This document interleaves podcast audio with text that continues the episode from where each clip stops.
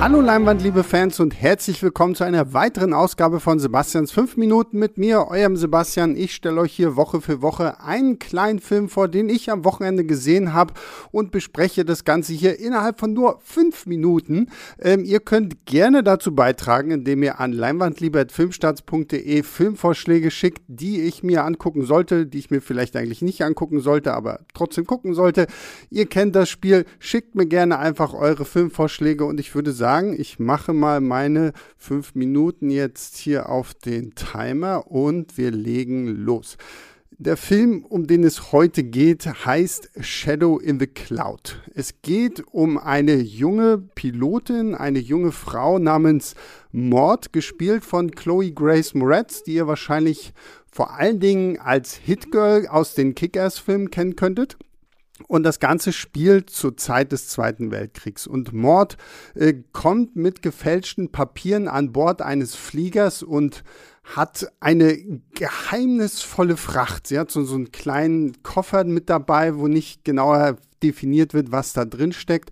Und ähm, sie wird natürlich von diesen ganzen äh, Piloten und von der Crew des Schiffes irgendwie so ein bisschen missmutig beäugt, weil, okay, keiner hat damit gerechnet, jetzt hier noch irgendwie eine Frau durch Kriegsgebiet fliegen zu müssen. Und deswegen wird sie erstmal in so ein, in diese Schützenkugel unterhalb des Flugzeugs gesperrt. Und da macht sie dann eine unglaubliche Entdeckung.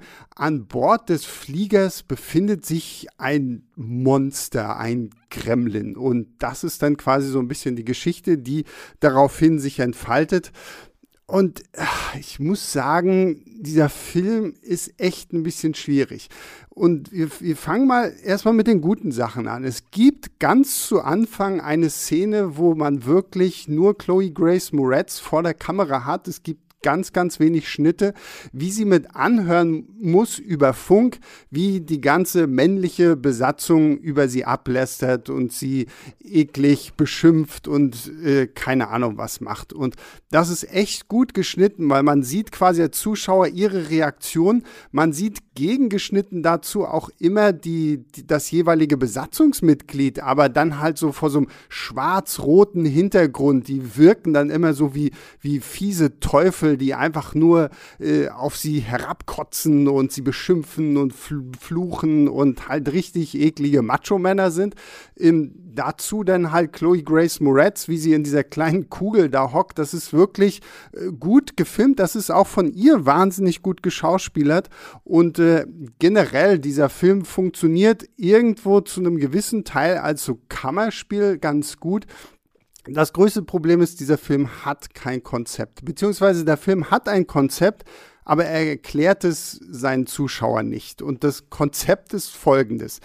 Dieser Gremlin an Bord kommt irgendwie aus dem Nichts. Man weiß nicht, was hat es damit auf sich. Und zum Anfang des Films sieht man noch so, so einen komischen Cartoon, der so ein bisschen aussieht, als wenn er halt zu Zeiten des Zweiten Weltkriegs gedreht worden wäre, wo irgendwie gesagt wird, ja, ja, Piloten, hört auf mit diesen ganzen Gremlins-Geschichten und keine Ahnung was.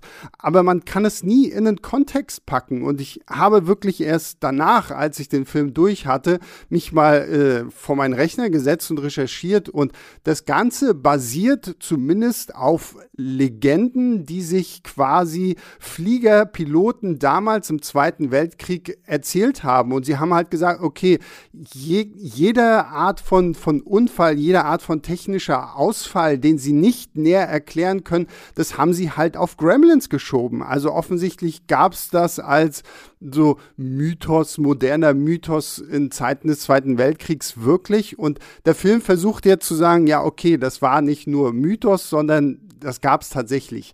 Das Problem ist halt nur, es funktioniert nicht. Also man hätte es dann vorher einfach in der Texttafel irgendwie erklären sollen, okay, Leute, passt auf, wenn ihr euch diesen Film anguckt. Früher haben die gedacht, es gibt Gremlins auf ihren Flugzeugen und oh, hier, jetzt habt ihr den Film, die gibt's wirklich.